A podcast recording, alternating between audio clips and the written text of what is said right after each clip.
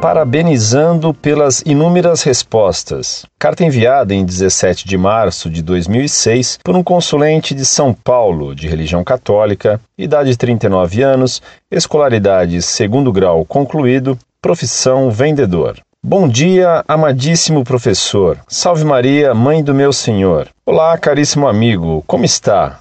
Bem, espero que sim, e sempre com as bênçãos de Deus e de Nossa Senhora. Espero que sempre esteja bem. Devo confessar, professor, fico maravilhado com suas respostas e também a sabedoria. Me sinto orgulhoso de ter conhecido alguém assim, mesmo que pessoalmente isto ainda não tenha acontecido.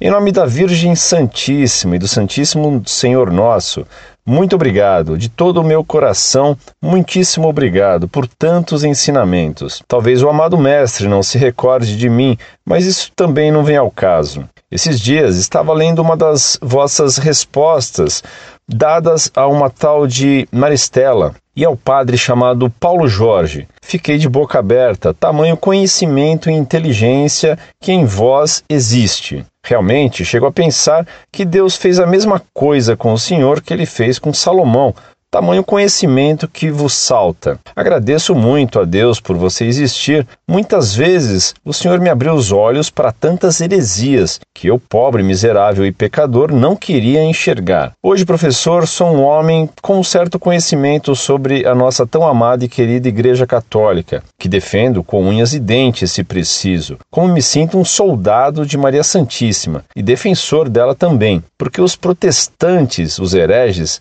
a ofendem com como se ela fosse uma qualquer. Que Deus tenha misericórdia desses hereges. Saiba de uma coisa, amigo: teria um imenso prazer em conhecê-lo e dizer-lhe o quanto sou grato por tantos ensinamentos e por me mostrar o quanto a fumaça do inimigo está querendo entrar. Mas na verdadeira igreja isso não vai acontecer, porque Jesus nos ensinou que o mal não prevalecerá contra as portas de sua igreja, não é mesmo? Deus sempre abençoe o Senhor de todo o coração. O senhor é uma pessoa do bem. Isso não tem como negar. Gostaria muito de fazer parte desta equipe maravilhosa, pois o senhor é uma pessoa maravilhosa. Olha, amado mestre, eu devo muito ao senhor, porque hoje eu sou uma pessoa que vai à missa e entende o que significa isso para mim, o quanto isso vai pesar no meu julgamento, todo o culto da missa, principalmente no momento da Eucaristia.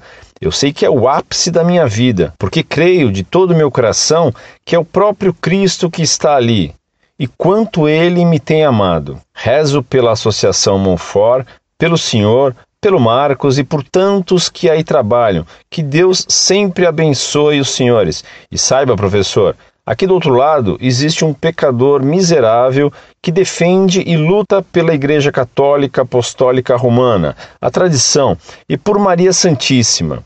Eu sou católico da tradição, sou católico como o senhor. Modernismo, pentecostalismo não combina com a una e santa Igreja de Nosso Senhor Jesus Cristo. Do seu aluno e amigo, no coração de Jesus e Maria. Muito prezado, salve Maria. Sua gratidão e sua amizade o levam a exagerar infinitamente o que sou. Saiba, meu caro, que não passo de um professor sem maior valor diante de Deus por causa de meus pecados. Sabedoria não tenho nenhuma que se compare ao que você imagina de mim. A única coisa de bem grande que carrego é o peso de meus pecados. Por isso lhe rogo que não repita tais elogios a mim fora de toda a realidade, e que atribuo a sua generosidade e gratidão, mas que, em vez de louvores, rogue a Deus que me perdoe, pois temo e tremo antes de comparecer ante seu julgamento. E Deus Nosso Senhor sabe, infelizmente, que o que estou lhe escrevendo não é por retórica, mas por verdade.